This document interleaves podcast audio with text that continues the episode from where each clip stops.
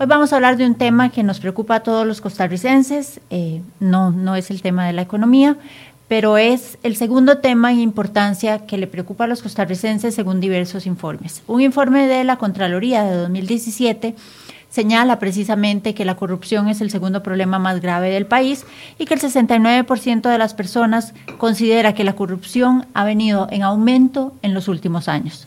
Igualmente, el informe del Estado de la Nación de 2017 asegura que para la mayoría de la población que ellos encuestaron, proteger el ambiente es igual de importante que, por ejemplo, mejorar la educación o reducir el problema de la corrupción. Para hablarnos sobre este tema y discutir un poco sobre la realidad en, en, torno a la situación nacional, nos acompaña hoy don Jorge Vargas Cuyel, director del programa del Estado de la Nación, a quien le damos las gracias y la bienvenida. Muy buenos días, don Jorge. Muchas gracias por la invitación. Coméntenos un poco desde el, desde el punto de vista del programa del Estado de la Nación, cómo han venido analizando ustedes el fenómeno de la corrupción y lo que afecta a eso a la sociedad costarricense. Bueno, nosotros tenemos años de estar dándole seguimiento al estudio del tema de la corrupción y ahí, digamos, eh, como en todo tema, hay como distintas ventanas desde la cual ver y uh -huh. estudiar lo que ahí pasa. U una de las ventanas que tenemos años de estar trabajando es el, el tema de las percepciones públicas uh -huh. sobre la corrupción eh, y lo hemos hecho para Costa Rica para, y en general para Centroamérica y en un contexto de América Latina y la primera conclusión es que desde hace ya mucho tiempo en América Latina, con la excepción quizás de Chile, eh, la gente percibe que la corrupción de los asuntos públicos es muy alta. Eso es algo invariable, estamos hablando de, de mayorías de 80 o superiores al 80, 90, eh, digo, salvo el caso de Chile, donde es notablemente más bajo. Eh, entonces, eh, y que en general uno puede decir, bueno, en América Latina los latinoamericanos perciben que sus sociedades y estados campea una cultura de corrupción. La segunda cosa que en esa línea hemos investigado también son ya este, estudiar, la corrupción tiene distintos niveles, llamemos la corrupción diaria o de, de nivel bajo, que es la que experimentan los ciudadanos cuando van a hacer, usar un servicio público. Uh -huh, uh -huh. Digamos que si le piden una coima por uh -huh. hacerle algo en ventanilla o, o, un servicio a un servicio de educación y, y, y, le piden algo que no está estipulado y para ganancia del, de, de, un empleado o para conectarle el, el, el servicio de agua y luz. Y ahí Costa Rica y llamémosle a eso, las, un tráfico lo para y le dice, ¿y cómo siembramos, verdad?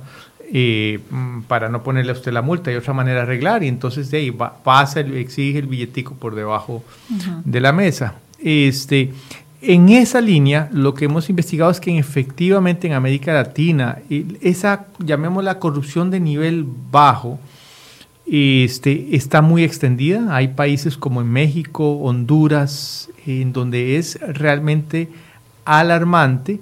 Y estamos hablando de alrededor de 20, gente que por encima del 20% de la gente reporta que en el último año alguien le pidió una coima en una de esas situaciones para hacer por, un servicio público o por, eh, una autoridad para evitar o que le pasen el permiso. En el caso de Costa Rica es sensiblemente inferior, es de los países, digamos, de media tabla para abajo, no es de los países uh -huh. más limpios. Eh, pero digamos, llamemos así, tiende a estar, de, digamos, donde el problema no es tan extendido, no es tan brutalmente claro como, como, como esos países que he señalado, pero aún así es entre 5 y 7 veces superior a lo que, por ejemplo, se reporta en países europeos o en el mismo Estados Unidos. O sea que tenemos un problema eso, importante. Eso nos cuesta caro en, en, diferentes niveles. Nos cuesta caro a nivel de confianza del ciudadano en las en, en instituciones del Estado y nos cuesta caro además económicamente, ¿verdad? Tiene un, un valor económico. Correcto, digamos, cuando uno agarra, eh, digamos, y hace una diferencia entre los que han experimentado un acto de ese tipo, han sido partícipes uh -huh. como víctimas o como cómplices eh, de un acto así, y uno dice, bueno, ¿Qué efecto tiene esto, por ejemplo, sobre la confianza en instituciones, sobre la confianza en la democracia? Indudablemente baja. O la confianza en el Estado de Derecho. Uh -huh. Entonces, el, el, ser víctima o cómplice de un acto de corrupción en ese nivel bajo, este, eh, de la corrupción, digamos, cotidiana, sí deprime los niveles, y eso sí lo hemos podido comprobar, los niveles de apoyo al sistema, a las instituciones y en particular al Estado de Derecho. La otra cosa que hemos también investigado que es más complicada es que hay una cultura que tolera eso. Y eso es una cosa muy problemática, lo hicimos en Centroamérica, en varios países, incluido en Costa Rica, y ahí encontramos como que mucha gente hace una distinción. Digamos que hay una corrupción que es pecado venial y que si yo lo hago es porque se justifica, ¿verdad? Pero si lo hago es un pecadillo. Llevarle un regalo al, funcionario para que me pase más rápido en la fila o eh, entonces hay una, hay una muy mala noticia. La gente hace una diferencia entre el pecado venial y el gran pecado. ¿Cuál es el gran pecado? Que un político corrupto venga y, digamos, pida una, eh, una gran comisión para que se haga una, una, obra pública. Entonces la gente tiende a ser muy dura con esos actos, pero muy suave. Con eso, eso me gustaría que hablemos un poco sobre eso, sobre esa complicidad que usted decía que tenemos los ciudadanos con, la, con, la, con ciertos actos de corrupción, porque mucha gente eh, va, hace la fila y le paga al gavilán, ¿verdad? para, para que le adelante un par de cupos en, en la fila. Y no considera que eso es corrupción. Y lo que está haciendo es alimentando ese círculo vicioso en el que el país está sumergido. Bien, entonces, si yo junto lo, lo, que le he dicho, que hemos investigado en esta línea con estudio de opinión pública, es decir, estamos en una región donde América Latina donde la gente siente que la corrupción campea. Eh, y Costa Rica es parte, clarito de esa, de esa región, que es América Latina, que la gente siente que sociedades y, sistemas políticos bastante corruptos. Segundo, eh, que eh, cuando se indaga los actos de la corrupción cotidiana, como chorizos, ese tipo de cosas, en Costa Rica no es de los países más corruptos de América Latina, donde la gente tiene más experiencia de corrupción, pero está, no es de los más bajos. Está como en una especie de media tabla para abajo. Y tercero, que lamentablemente, cuando hicimos estudios más en profundidad, detectamos que había una cultura de tolerancia en mucha gente para ese tipo de actos. Condenaban el acto de los demás, o el acto del político, pero no condenaban los actos que ellos siempre lo disculpaban, decían es que tiene una necesidad, no es tan malo, eso no es corrupción. Pero ahí hay un cordón umbilical. Si usted en, los, en el acto privado suyo o en el acto pequeño suyo tolera eso y si usted el día de mañana lo, lo ponen como en donde hay que comer, digo, obviamente va a comer. Entonces la gente hace como si, como eh, vicios privados, públicas virtudes, ¿verdad? Eh, exige lo que muchos, lo que en su vida privada no hacen. Esa misma persona. Y ahí hay un nivel, un, a ver, ahí hay un problema de conciencia importante porque no vamos a acabar con el problema de la corrupción hasta tanto no nos neguemos todos a caer en ese círculo vicioso. Correcto. Entonces, ahí, digamos, es una línea que, de los estudios que yo diría que hace unos 15 años que los venimos haciendo de distinta manera, pero que hemos llegado a conclusiones más o menos robustas, este, en donde al final, desde el punto de vista cultural, está ese, ese, esa nota problemática, ¿verdad? Que yo exijo a los demás que sean limpios y mis representantes que sean puros y castos, pero bueno, si eso yo, mm, no es tanto, ¿verdad? Sí, y eso lo vemos con la clase política, que la clase política, eh, hay una percepción generalizada de que todos son corruptos, ¿verdad? Y que todos tienen que ser totalmente impolutos, casi que santos y, caminar sobre una nube ahí aunque yo no lo sea. aunque yo no lo sea. Correcto.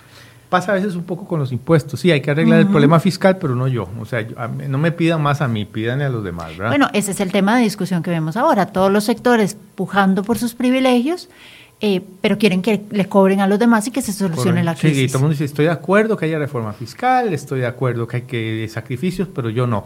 Bueno, en, corrupción pasa algo parecido. Yo estoy en contra de la corrupción, es una barbaridad que haya corruptos, pero si me toca a mí y el regalito no es tanto, mire, es que hay una urgencia, es que eh, si no lo hace otro, y empiezan todas esas disculpas. Pero eso es algo que sí hemos logrado detectar. Ahora, hay una segunda línea de trabajo que hemos venido, Angie estudiando, que es la legislación. Bueno, ¿qué herramientas tiene para este, eh, en Costa Rica eh, y en Centroamérica? que decir, hemos hecho estudios como, digamos, en alguna época eh, como aliados a Transparencia Internacional y también por nuestro propio iniciativa. Y ahí nos hemos hecho preguntas. Costa Rica es signatario de la Convención Interamericana de la Corrupción, que establece un marco jurídico de, de lo que se entiende por corrupción y las conductas. Y la primera que, cosa que dijimos, bueno, ¿cuánto de esos principios y lineamientos que están en la Convención Interamericana de Derechos de contra la Corrupción, que Costa Rica es signataria y de acuerdo a la Sala Constitucional, ese tipo de convenios se endogenizan, son parte del marco de la regulación, ¿cuántos de esos principios se han desarrollado en la legislación nacional?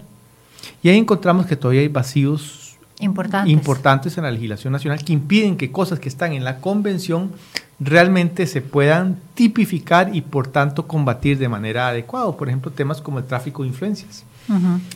Que, recientemente lo hemos visto en varios casos. Y que cuesta mucho, la manera en que aquí está tipificado y todo, eh, no, yo no soy un experto, pero digamos los estudios que hemos hecho y los han hecho para nosotros, nos dicen, mire, no, aquí hace falta desarrollar varios tipos que están en la convención que no está. Entonces, ahí sí hemos detectado vacíos. Una segunda conclusión en esta línea de, analizar el marco eh, legal que es, aparte de que no hemos desarrollado plenamente los principios a los cuales nos hemos suscrito como país, es que en el sistema penal nuestro, eh, los delitos de cuello blanco, mm, eh, digamos, pongamos si usted puede recibir una pena más severa por robarse una lata de atún en Walmart que por robarse 100 millones de colones. O sea, hay si se quiere un sesgo de clase. los delitos para la clase baja típico de delitos contra la propiedad o esos son mucho más severamente castigados, que los delitos de cuello blanco que típicamente son el delito de la clase media para arriba. Y, eso sucede por esos vacíos que usted mencionaba. Y además porque el endurecimiento de penas ha sido muy fuerte para los delitos de las que cometen eh, los, que típicamente cometen la clase mm, digamos más humildes, pero ha sido eso, esos legisladores que han sido tan celosos en eso no han sido tan celosos en decir, bueno, hey, eh, en este otro tipo de delitos se van a hacer, eh, no ha habido tan, tanto endurecimiento de la pena. Entonces, hoy en día existe una dualidad. Róbese usted una lata, y, cuando le digo una lata de atún, eh, en, en, un supermercado, importante porque eso ocurrió, pues usted puede recibir varios años de condena, róbese 200 millones de pesos, usted puede recibir 3 a 5 años y, si es menos de 3, ejecución eh, condicional. con ejecución condicional, porque además usted no tiene antecedentes. Entonces, ahí sí hemos detectado que hay... Y eso es gravísimo porque genera una sensación de impunidad. Y un resentimiento muy fuerte. Correcto, sí, sí. O sea, quería decir, eh, y ahí es donde el derecho muestra un lado, un sesgo de clase, si se quiere, que en Costa Rica hay. Entonces, ese es un segundo punto en esta, en esta línea de investigación sobre el marco legislativo. Uno, un tercero eh, estudio que vamos a publicar por, por eh, e, este año en el Estado de la Nación, el informe 2018, que se presenta, por cierto, el 13 de noviembre, y muy cordialmente invitado. Muchas gracias. Invitada por el Val del Comercial. Pero ahí hacemos un estudio este, de, eh, mire, que es más, ya no tanto de las leyes, sino de la reglamentación administrativa que tienen las instituciones para sancionar las conductas impropias de sus funcionarios, muchas de ellas posiblemente actos corruptos.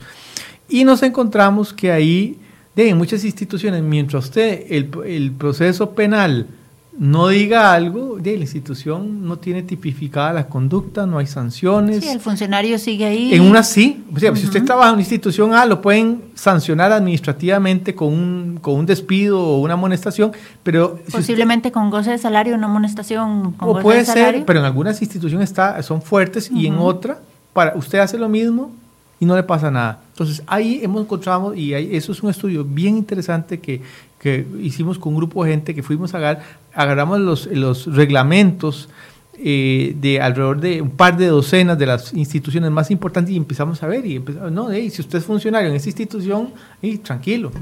Pero si es usted, hay, hay una inequidad horizontal, por llamarlo así, dentro del sector público en términos de las herramientas que tiene el jerarca para decirle a una persona, mira, el proceso penal, ok, está allá, pero administrativamente vos te vas. O sea, yo no quiero una persona así a la cual no le tengo confianza dentro de mi institución. Bueno, en, en, muchas entidades públicas los jerarcas están amarrados, amarrados porque no hay. Entonces ahí lo que llamamos la atención que hay que crear ya normas o una homologación de normas en términos de ciertas conductas que los costarricenses podemos eh, eh, acordar que, que, son absolutamente impropias, que sean, no importa en qué institución usted está, usted la hizo, usted va a tener cierto tipo de sanciones administrativas, además del proceso penal, porque es que la gente dice, no, el tema de corrupción es eh, que va a los tribunales, sí, pero eso es otra cosa. O sea, eh, los tribunales, ahí hay un proceso, incluso se puede salir libre por una tecnicalidad y todo, pero la conducta que usted ya hizo acá como jerarca mío, yo digo, mire Jorge, lo siento mucho, yo no le puedo poner a usted la caja chica institución, olvídese, no lo quiero, fuera. Y eso, eso es lo que no está eh, estandarizado. No, para nada. Existen enormes y además Hay casos en los que uno esperaría que la Procuraduría de la Ética, por ejemplo, actúe y que establezca eh, sanciones claras y resulta que no son vinculantes. Sí, exacto. Y eh, entonces en esa línea que yo creo que hay que explorar mucho más, lo que nos hemos encontrado es que la normativa nacional tiene más hoyos que un queso gruyere, ¿verdad? O sea, realmente ahí tenemos, no que hacer una cosa, digamos, de cacería de brujas, porque a veces hacemos legislación de mucha, muy calidad que más bien lo que hace es impedir que nadie haga nada porque todo puede ser corrupción, ¿verdad? Entonces, que fue un poquito con la ley de enriquecimiento ilícito, ¿verdad? Que, que, que, creó tal cantidad de marañas y todo que por un tiempo la gente decía, no, yo prefiero no tomar decisiones porque aquí me pueden acusar de cualquier cosa. Entonces, la legislación nuestra peca por omisión y falta de homologación o a veces es innecesariamente detallista y crea un montón de controles inútiles. Entonces, peca por exceso en algunos casos o peca por lagunas muy grandes y falta de homologación. Pero ahí encontramos que en materia de, digamos, de las herramientas que tienen que tiene el país para accionar, sea en vía judicial o en vía administrativa, este, no, eh, el país ahí le falta mucho que caminar. Y finalmente hay un área que quizás hemos investigado menos, que es la más complicada, que es, y ahí es muy difícil porque, vamos a ver, ¿qué es todo lo que ocurre en la contratación de obra pública? Y ahí hasta que se destape el tamal, de ahí es muy difícil, no, es que uno pueda hacer estadísticas. Ahí, ahí entramos en un mundo mucho más complicado. Pero sí sabemos que hay un encarecimiento, por ejemplo, de ciertos kilómetros de carretera, de ciertos metros de puentes, pero también, eh, también, por ejemplo, en, la compra de medicamentos mucho más caros. ahí hay una colusión en muchos, pero que ahí ustedes los periodistas son precisamente donde andan buscando, pero es difícil encontrar estadística. Ahí usted tiene que sumergirse y empezar a indagar y ver el caso y de pronto encuentran el hilito y lo jalan y destapan una cosa muy grande. Eso es mucho más complicado estudiarlo desde el punto de vista académico, porque uno no va a preguntarle a la gente, mire, ¿usted cuánta comisión recibió por, el, por la carretera tal? Eh, pero usted hay ciertas áreas críticas que usted le pone mucha atención, digamos, la, y ahí el tema de contratación de obra pública es la clave. Y usted puede empezar a ver, por ejemplo, en ciertas áreas, a qué precios compra, por ejemplo, los medicamentos o los implementos, las instituciones públicas, a qué precios salen este, ciertas obras públicas que, que, se contratan a 100 y terminan costando 300, ¿verdad? Este, y ahí lo que podemos decir es que Costa Rica tiene elementos de riesgo, más allá de la investigación, donde yo creo que el periodismo ahí en esa materia es central, y yo creo que ustedes, por ejemplo, en el escándalo del cementazo de Copelesca tuvieron, eh, digamos, como medio una gran resonancia. Ahí lo que podemos decir es que en la medida en que ha habido una enorme resistencia en Costa Rica de crear un sistema de compras públicas totalmente digitalizado, que tenga distintas aplicaciones. Por ejemplo, estilo Chile, que tiene Compra Chile, realmente es, una, es un portal eh, muy desarrollado que no solo es... Y vemos que, que, la percepción de la corrupción y la es mucho menor. Instintamente, el dato es quien dirige Costa, eh, eh, Chile Compra, Compra Chile, no me acuerdo, es una costarricense. Vea usted, y es de los sistemas de, y yo diría, en América tiene el sistema de compras públicas más transparentes, más eficientes. ¿Por qué?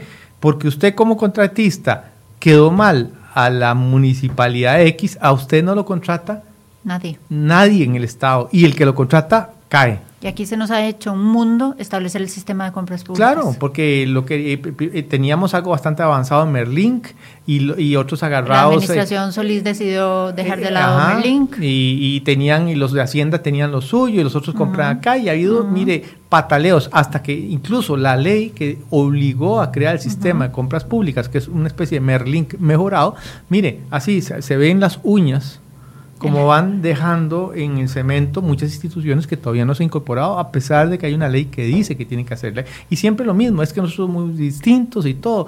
Y a mí esos argumentos, a mí me parecen... Es resistencia al... Tan mediocres, porque no me va a decir que Chile es un país, por ejemplo, más complejo que Costa Rica, o que la institución X es tan especial que no se puede manejar por un sistema de compras públicas. por favor. ¿Ah? Pero ahí, entonces, lo que podemos decir, en este área de, llamamos así, de la gran corrupción que ha azotado a América Latina, vea usted los escándalos de Odebrecht, que tienen a empresarios y a políticos en todos los países en la cárcel, en muchos países de América Latina, en Perú, Brasil, obviamente, Colombia, este, en Ecuador. Eh, han caído presidentes, han caído vicepresidentes, eh, en fin. Eh, ese escándalo de gran corrupción es muy difícil estudiarlo académicamente y son más bien eh, los medios de prensa, los órganos controladores los que destapan y lo que encuentra uno ahí es, son factores de riesgo. Y Costa Rica tiene factores de riesgo en la medida que no ha creado sistemas de compras públicas transparentes, donde uno pueda ver quién contrata, cómo contrata, a qué precios contrata, si quedó bien o no, y además quién lo contrató. Entonces, eh, Costa Rica ahí lo que podemos decir es que todavía hoy tiene un factor de riesgo muy grande. Nos dice eh, doña Gladys Solórzano que cómo combatir la corrupción con un poder judicial que ha mostrado señales graves de corrupción.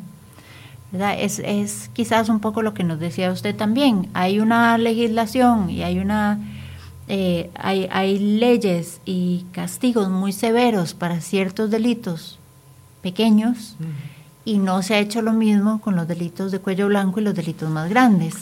Mire, yo creo que tal vez lo del Poder Judicial requiere un análisis porque es como, lo que le está subiendo al Poder Judicial, hay muchos elementos, no todo es corrupción. Hay otros elementos que se anudan y tal vez dan una sensación que en conjunto uno dice, bueno, pero ¿qué está pasando? Pero hay que decir lo primero que, y, y lo quiero ponerlo como un punto de partida, no voy a concluir mi análisis ahí, pero que con todos los problemas que tiene el Poder Judicial en Costa Rica, que los tiene muy serios y los vamos a comentar, quiero decir que no es de los poderes judiciales más limpios de la región, para que usted vea, digamos, comparativamente, y eso significa que hay partes del Poder Judicial, partes importantes que están haciendo su trabajo. Por supuesto. Pero a veces mm, hacer buen trabajo no es una buena noticia. o sea, ahora, dicho esto, por supuesto que el Poder Judicial tiene problemas muy serios hay eh, problema, eh, digamos, de, Algunos problemas derivan de la estructura del Poder eh, Judicial, que es sumamente vertical, en donde el poder está concentrado en una cúpula que es no solo máximo órgano jurisdiccional, sino es máximo órgano de gobernanza y máxima gerencia, y, y es un poder demasiado complejo. Entonces, hay un problema estructural que yo siento que en algunos casos lo que está fomentando es otra cosa, que es no es tanto la corrupción, sino la incapacidad de garantizar eficiencia.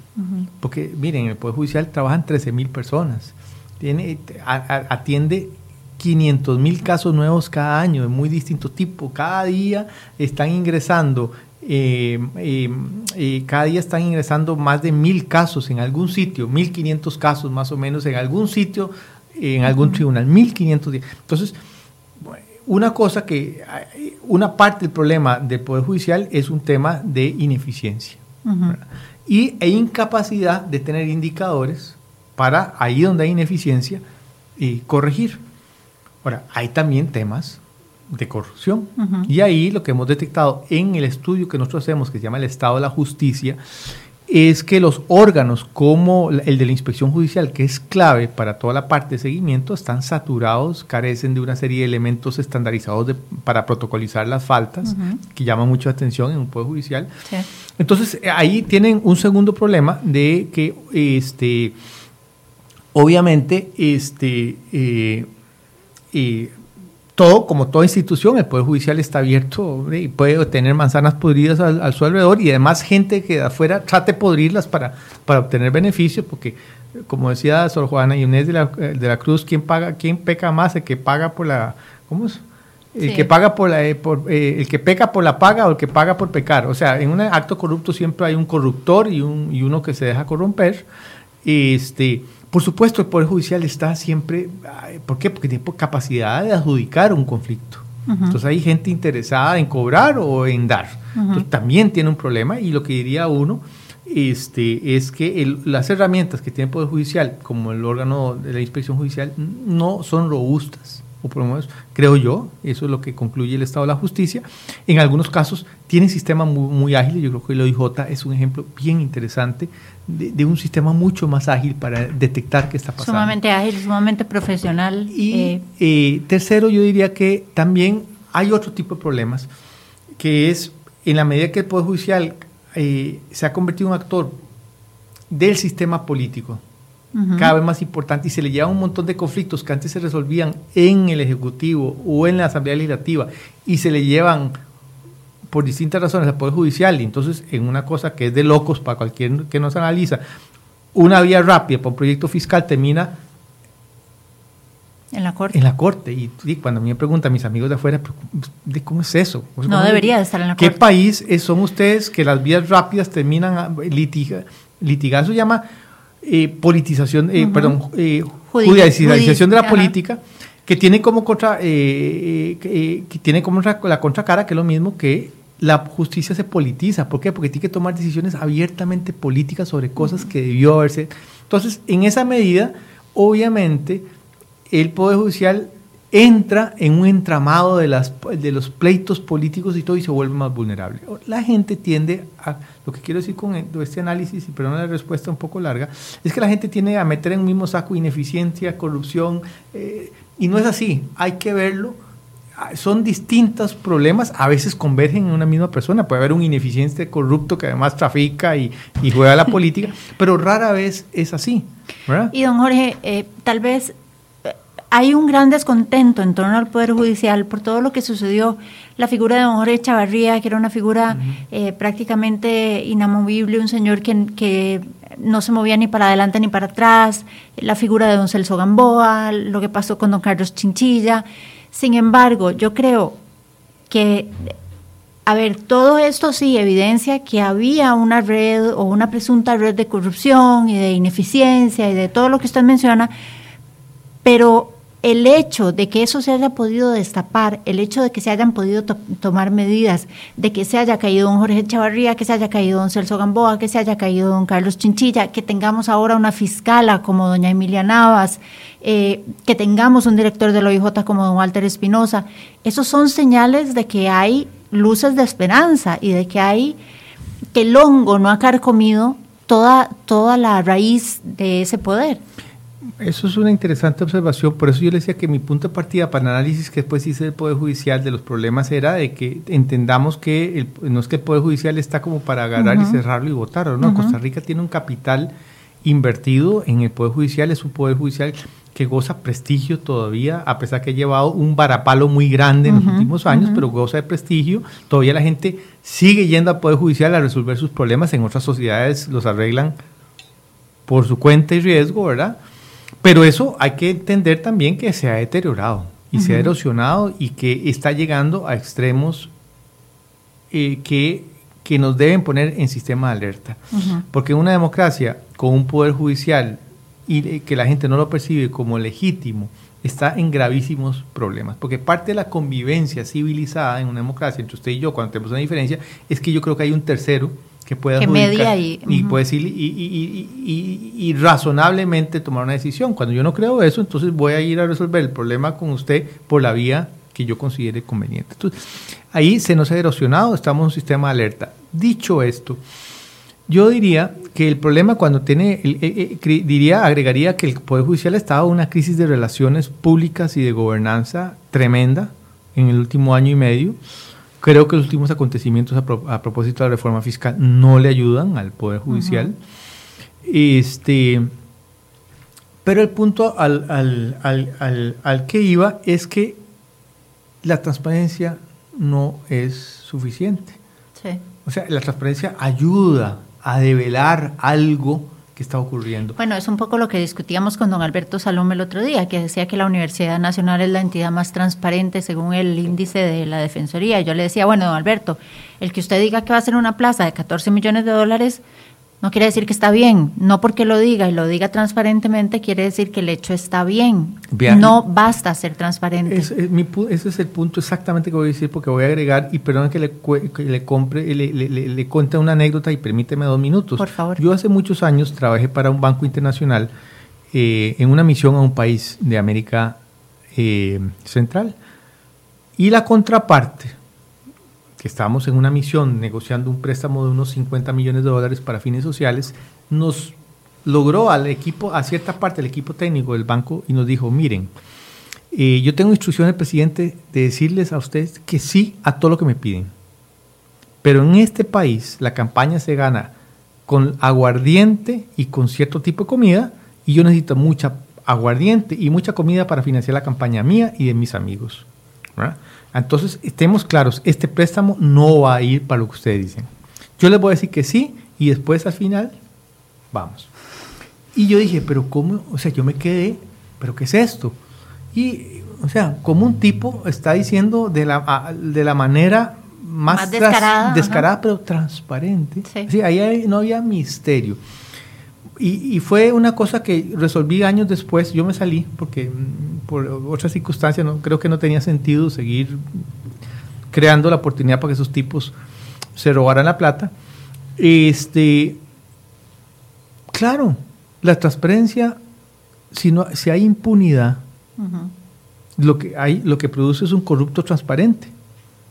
Correcto. Entonces, la clave, por y una gran frustración en la y sociedad. Una gran frustración. Entonces, eh, ahí tiene que haber transparencia, tiene que haber una transparencia, pero es una condición necesaria, pero totalmente insuficiente. La otra condición que es absolutamente suficiente es que usted tenga, la, la, gente tenga capaz, capacidad para rendir cuentas, o sea, para pedir y que se le rindan cuentas y que una vez que se rindan cuentas, que las personas asuman la responsabilidad, sea judicial o política que tengan. Pero si hay transparencia, y todo sigue igual, lo que, hay, lo que hace usted es transparentar el acto impropio, sea corrupto, sea o, un acto de ineficiencia que la gente dice, ¿y qué? ¿Cuál es el problema? Yo duro 25 meses y me pagan los 25 meses para que se haga un caso y ¿cuál es el problema? Puede ocurrir eso. Entonces, para que la transparencia tenga un juegue un rol positivo, tienen que haber las herramientas para atacar el problema que yo he develado eh, gracias al ejercicio de transparencia. Si no, se queda en una catarsis y en una frustración. Don, don Jorge, hay, aquí don Elman Octavio Ortega Mata asegura que la corrupción consume el 70% del dinero que se produce. Yo busqué datos sobre, sobre la cuantificación de los daños de la corrupción y no existe una herramienta que lo, que lo mida. Ese, ese fue un argumento que se utilizó en la campaña pasada por parte de algunos actores para decir que la corrupción consumía el 3% del PIB o el tanto por ciento del PIB efectivamente sabemos que hay un perjuicio económico, pero no se puede desafortunadamente cuantificar. Mire, eh, no sé de dónde salió eh, eh, el, estimable, el estimable oyente, no tengo la menor idea, no existe, además 70% eso sería imposible. ahora, existen en algunos países algunos estudios macroeconómicos que hacen un ejercicio estimado de, la corrupción, pero ni, traigo la cifra porque son como indicativas de que es un problema importante, pero y pueden ser esas cifras u otras, jamás llegan a, al 70%, a 70 ni, ni a la mitad, ni a un 25%. Eh, eh, pero usted tiene razón, o sea, es muy difícil eh, Usted puede calcular los actos corruptos de la pequeña corrupción. Mire, si hay tantas coimas y suponemos que la coima que le pidieron es de tanto, y usted puede decir, bueno, entonces supongamos, y hay tantos, y la gente dice que el, 15% de la gente por lo menos tuvo un acto de corrupción en el último año, 15% de los adultos son tantos, y usted puede hacer ese tipo de aritméticas y le va a llegar a una cifra, pero usted deja por fuera esa corrupción más compleja, la que anda por ahí detrás de la contratación de obra pública, eh, que hay un 3%, un 5%. Hay casos de países africanos donde es la cosa así es absolutamente descarada, donde la familia, digamos, en Guinea Ecuatorial, la, familia de, que es un país absolutamente pobre y pequeñito, la familia esa tiene, de son billonarios. Ninguno de los, ninguno, ninguno de los cinco que tienen ahí son bien habidos. Y uno puede decir, bueno, si la fortuna esta es estimada en tanto y el Producto Interno Bruto de ese país es tanto y se ha construido a lo largo, uno puede empezar a hacer sus cálculos. No sabemos. Lo que sí sabemos es que tiene, la corrupción tiene un peso en la economía, porque cuando se, cuando se vuelven parte de la expectativa de los agentes económicos que usted tiene que pagar, eso es un costo y las compañías lo, lo, calculan. Lo calculan y lo ponen como rubro imprevistos y aquí y allá, ¿verdad? Ahora, es difícil porque nadie le va a decir, no, mira, yo, eh, esta compañía tiene un 5, un 7. Sabemos que ocurre. Tiene un costo microeconómico, tiene un costo de desarrollo, ya no micro, o sea, la empresa que paga o al individuo que paga, sino tiene un costo de desarrollo en el sentido de que un conjunto de recursos que el país genera, que eh, sean invertidos de una manera que no genera ningún bienestar salvo para... Para quien lo recibe. Quien lo recibe y, y para quien el que paga. Pero también tiene un, tiene un daño enorme, tiene un costo en términos del daño moral a la marca país. Y ahí es muy difícil. ¿Cuánto le cuesta a la marca Costa Rica Esencial tener un escándalo de dos años eh, públicos, que es eh, en donde caen presidentes de la Corte, eh, magistrados? Calcúleme eso es difícil, hay un daño moral que es inespecífico, es difuso, o cuando teníamos dos expresidentes en la cárcel y el tercero andando por otras partes, y, estamos de boca en todo mundo, no por las buenas razones, sino, por las malas. ¿Cuánto cuesta eso? No sabemos, pero es un daño a la marca país, porque la marca del país nuestra es un país verde, innovador, pacífico, estable, eh, eh, que se puede hacer negocios, que la gente se atiene a la ley Sí, llega de pronto Varguitas y se hace una barbaridad y, y se destapa el, telón y además había salpicado a todo el mundo, Vargas le ha dado también, le ha hecho un daño ya no solo específico a la colectividad, tantos millones eh, lo que hizo, sino un daño a la marca país. Entonces, ahora, ¿cuánto cuesta eso? O sea, ¿cuánto? Es muy difícil. Usted lo puede calcular, pero son ejercicios académicos. Sí puedo afirmar que hay un daño moral a la marca país, hay un daño de desarrollo porque eh, desvía recursos. Fondos. Y hay un daño microeconómico. O sea, ¿por qué? Porque eh, es un costo que las empresas aumentan, en las licitaciones, en las contrataciones, claro. Y es, y es un costo que pagamos todo. Don Jorge, soluciones o posibles soluciones, esas luces de esperanza que debemos ver, que, que, que Empezando porque los ciudadanos debemos dejar de pagarle al gavilán para que nos, ¿verdad? O, al cuidacarros para no pagar el tiquete de la municipalidad. Yo creo que hay cosas en distintos niveles. Nunca va a haber una, una cura total. No. Eh, porque somos seres humanos y los seres humanos quisiéramos que fuéramos ángeles, pero ahí somos bastante confiscados, ¿verdad? Entonces somos seres humanos, ¿verdad? Y entonces uno tiene que tener como una, eh, saber que siempre el tema de corrupción, como el tema de los celos y el tema de, del desamor y el odio van a estar ahí. El problema no es que estén ahí, sino cómo usted los enfrenta, para evitar que esas pasiones, esos eh, comportamientos sean los que gobiernan a una colectividad. Yo siento que aunque nunca vamos a poder eliminar de cuajo la corrupción, a menos que nos robotizáramos todos con un programa, un chip en la cabeza, sí pueden haber herramientas muy útiles, de manera tal que si usted hace un acto corrupto, la expectativa de que sea sancionado, o sea, la posibilidad de ser sancionado sea grande y además la sanción importante, lo suficientemente importante como para que usted decir, pucha, mejor no lo hago. Y la sanción puede ser legal, pero puede ser también social. Administrativa o social. Social, que la gente diga, mira, ahí va fulano, ¿verdad? y, entonces, desde esa perspectiva, hay distintas cosas que usted puede hacer. Y una, por supuesto, pasa por eh, actualizar el marco legal que usted tiene eh, para eh, regular y fiscalizar, prevenir y sancionar las conductas impropias, dentro de las cuales están las conductas abiertamente corruptas, en el eh, sector, eh, en los funcionarios del sector público. ¿verdad? Eh, de tal manera que, bueno, eso es una. Y ahí, como digo, hay muchos, hay, antes había señalado, hay que desarrollar una serie de principios que están en la convención, pero no en la legislación. Hay, que, hay todo un ámbito reglamentario, administrativo que hay que homologar y este, permitirle a los jerarcas que tienen la responsabilidad, este, efectivamente, no esperar a que los, los juzgados vean si ilegal la huelga o, no. que Varguita es corrupto, no, sino que si el tipo hizo algo que a juicio jerarca eh, merece apartarlo, documentadamente obviamente se aparta. Entonces, una es jurídica. Segundo son aplicar un conjunto de principios de gobierno abierto. ¿verdad?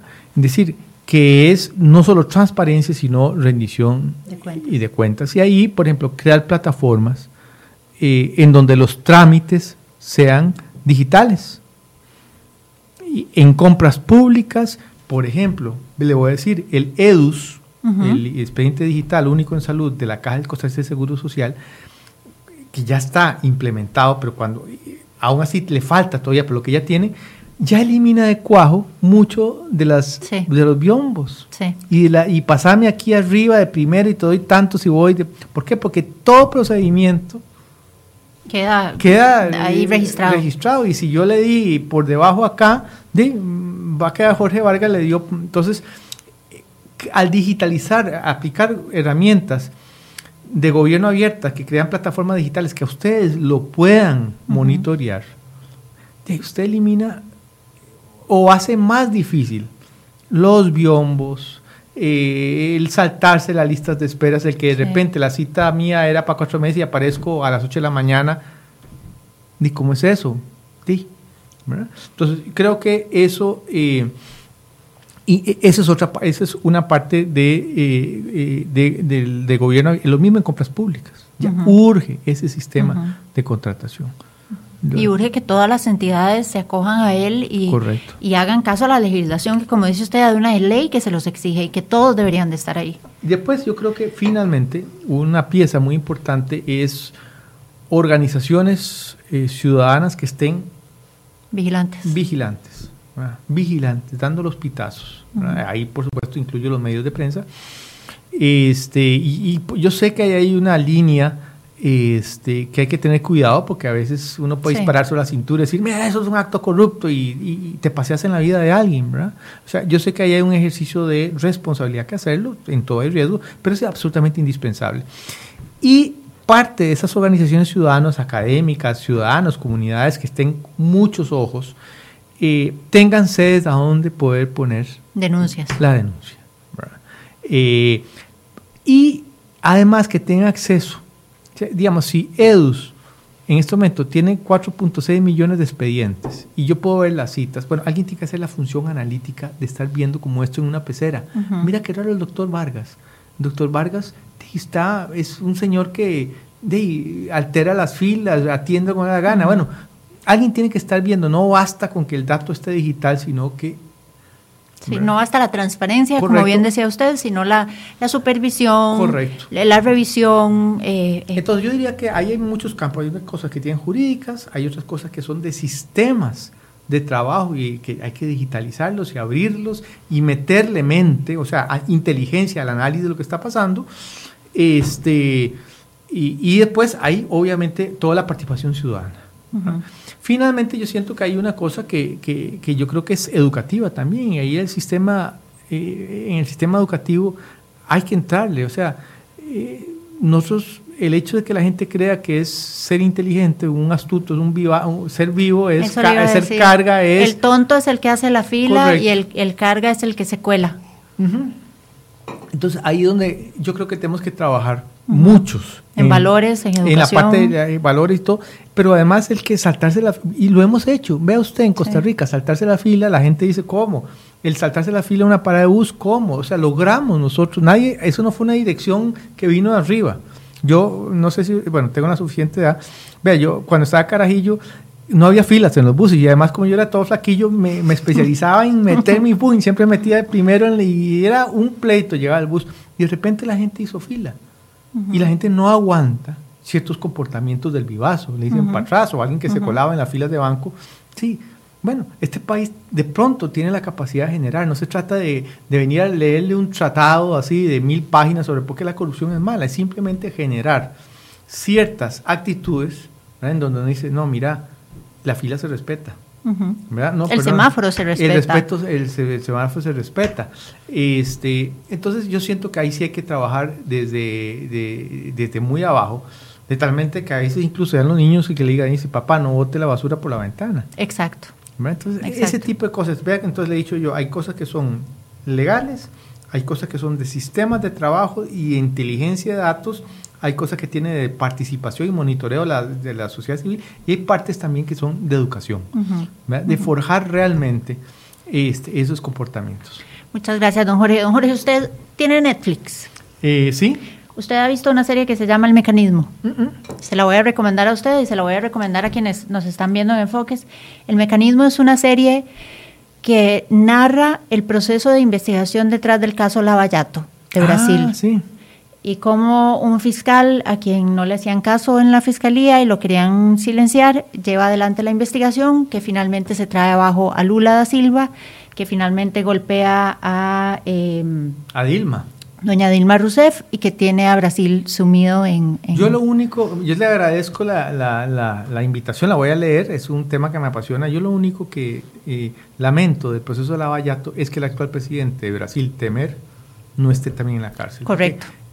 o sea, ahí la justicia o es para todos o hay patadas y precisamente por esas diferencias hoy Brasil está en la encrucijada. Correcto, falta, falta mucho. Es una serie muy interesante, es una serie que nos muestra cómo esa espiral de corrupción que a veces creemos que no tiene fin puede comenzar a cambiar con uno. Como decía aquel anuncio, con el poder de uno. Con el poder de uno. Entonces, les dejo la recomendación. Les hice ahí un spoiler en, la serie, pero se las recomiendo mucho. Le agradecemos mucho a don Jorge Vargas su participación hoy. Los invitamos mañana a acompañarnos nuevamente en Enfoques CR Hoy y eh, puede revisar este programa nuevamente en nuestro sitio web cereoy.com, en nuestro Facebook queda también el video o puede descargar el, podcast de Spotify, de iTunes y de eh, Google Play.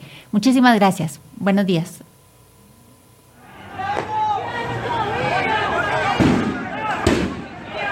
El pasado jueves 18 de octubre se cumplieron seis meses desde que iniciaron las protestas en Nicaragua. Este mismo día, la Comisión Interamericana de Derechos Humanos alertó por un aumento en la represión contra los protestantes. ¿Por qué el pueblo sigue en las calles? ¿Y cómo ha hecho Daniel Ortega para tratar de contener el enojo del pueblo?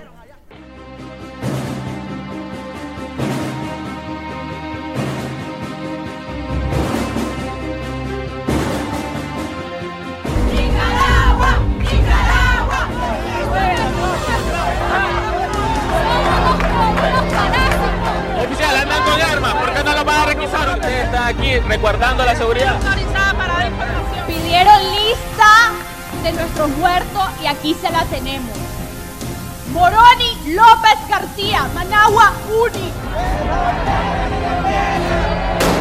La pared de lo que es el cajero de Banpro totalmente destruida. Pueden tirar una pedra, es una lluvia de piedra. Es una lluvia. No, mano. La policía. La policía va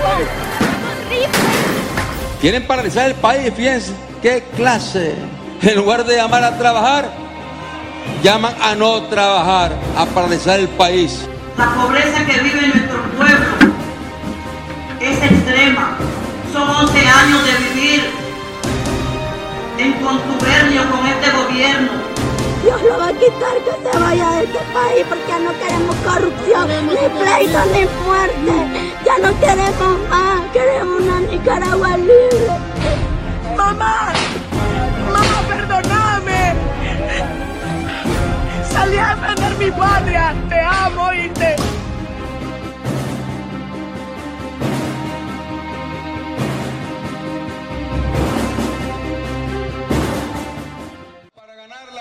El 16 de abril el gobierno de Nicaragua anunció que los trabajadores deberían de aportar más de su salario a la seguridad social. Esta fue la razón que detonó la crisis actual. Sin embargo, ante la presión en las calles, el gobierno cedió y revocó dichas medidas el 22 de abril, cuatro días después de iniciadas las protestas. Esta resolución eh, que estoy dando a conocer en estos momentos, que acaba de aprobar el Consejo Directivo de la Seguridad Social, lo que está haciendo es revocando, o sea, cancelando, ¿eh? poniendo ya a un lado la resolución anterior del 16 de abril del año 2018, que fue eh, la resolución que sirvió como detonante para que se iniciara toda esta situación. Los rebajos que había anunciado días atrás ya no ocurrirían, pero para este entonces, cuatro días después de iniciadas las manifestaciones, ya habían muerto unas 20 personas en las calles. La protesta ahora ya no era únicamente por las reformas económicas, el pueblo ya reclamaba a sus muertos, muchos de ellos jóvenes universitarios. Uno podría intentar resumir esto con tres afirmaciones. Uno primero, que lo que ocurrió en Nicaragua era esperable, lo que ocurrió el 18 de abril. Lo que era muy difícil anticipar era cómo iba a ocurrir, y ocurrió de la manera en que nadie se lo imaginaba. Eh, lo segundo es que iniciándose el segundo trimestre, ¿verdad? cerca de julio, como decíamos con, con, con el aniversario de la Revolución Sandinista, el gobierno de Daniel Ortega mmm, se le vio más empoderado, ¿no? es decir, em, empezó a, a, ejercer una violencia eh, fuertísima y a nombrar terrorista a sus opositores. Y una tercera cosa que uno podría decir es que esta coyuntura política en Nicaragua no se va a resolver en el corto plazo. Es decir, aquí empezamos a ver un deterioro creciente de la legitimidad del gobierno, pero eso no se traduce de manera mecánica en una salida del poder. Ese descontento todavía se acrecentó más con el manejo violento en contra de las protestas, manejo violento que ha continuado durante estos seis meses. O sea, ya era demasiado tarde echar atrás a las medidas con 24 muertos de por medio. Ya ahí como decimos, estaban arrechos los ciudadanos nicaragüenses y con justa razón. Y ya ahí la demanda no era las reformas del instituto, sino la demanda era que Daniel Ortega eh, negociara su salida del, del poder. Desde entonces, la consigna ha sido la misma en las calles. La familia Ortega Murillo debe dejar el poder ejecutivo tras 11 años a la cabeza. Ahora, le reclamaban por la corrupción, la pobreza, la constante represión y ataques a quienes se oponen a su régimen con consecuencias incluso mortales. Lo que sucedió eh, fue una reacción que diríamos podría ser la gota que derrama el líquido del vaso eh, en el cuanto al descontento de los nicaragüenses con su realidad. Realidad que no era solamente sobre la situación económica, que ciertamente Nicaragua venía generándose un crecimiento económico sostenido, sino sobre la distribución de la riqueza, sobre el modelo de político con el cual se estaba debilitando la institucionalidad pública. Veamos que la separación entre los tres poderes de la República ya era eh, muy difícil de leer, había una influencia del Ejecutivo sobre las otras dos ramas, incluyendo también el ejército. Y eh, esto lo que se ve es que se dio una concentración del poder en donde lo más evidente es que la primera dama sea al mismo tiempo vicepresidenta y sea la vocera y es un superpoder detrás del presidente. Y eso evidentemente choca en un país donde tenemos que recordar que históricamente ha vivido más en situaciones de conflicto interno que de paz interna. Para controlar a quienes le gritan asesino en la calle y a quienes le piden que deje la presidencia, Daniel Ortega ha tomado una serie de medidas que han sido denunciadas por organismos internacionales y organizaciones internas. A continuación le presentamos algunas de ellas. El 19 de abril, Daniel Ortega sacó de la televisión por cable a cuatro canales. Todos dejaron de transmitir por horas. 100% Noticias, Canal 12, Canal 23 y Canal 51 el día de hoy cerca de la una de la tarde, cuando se transmitía la edición regular de Noticias 12 en Canal 12, la señal de esta televisiva fue suspendida del servicio de cable de Claro por una decisión arbitraria e ilegal del presidente Daniel Ortega que pretende impedir el acceso masivo de la población a los medios de comunicación independientes. En Nicaragua no están asesinando a los periodistas, los están cogiendo por el cogote asfixiándolos, controlando papel, tinta, frecuencias, ¿verdad? porque periodistas muertos, vos puedes decir uno solo, y hay más en otros países de América Latina. Pero los periodistas de Costa Rica, pongámonos eh, barbas en remojo. Nicaragua está muy cerca. Y, y el caos que tenemos en Centroamérica, la efervescencia social, debe llamarnos la atención de cómo cuidamos nuestra democracia.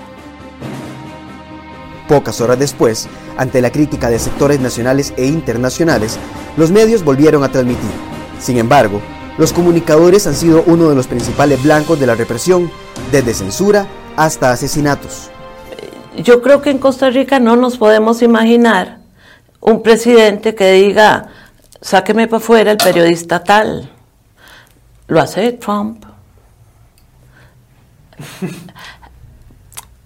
es que, eh, eh, aunque haya exabruptos en algún momento, y los hay, los hemos visto, presidentes señalando, yo sé quién está detrás, yo, ¿verdad? Todo lo hemos visto, pero eso no es usual. Es que en Nicaragua esto es el común de cada día.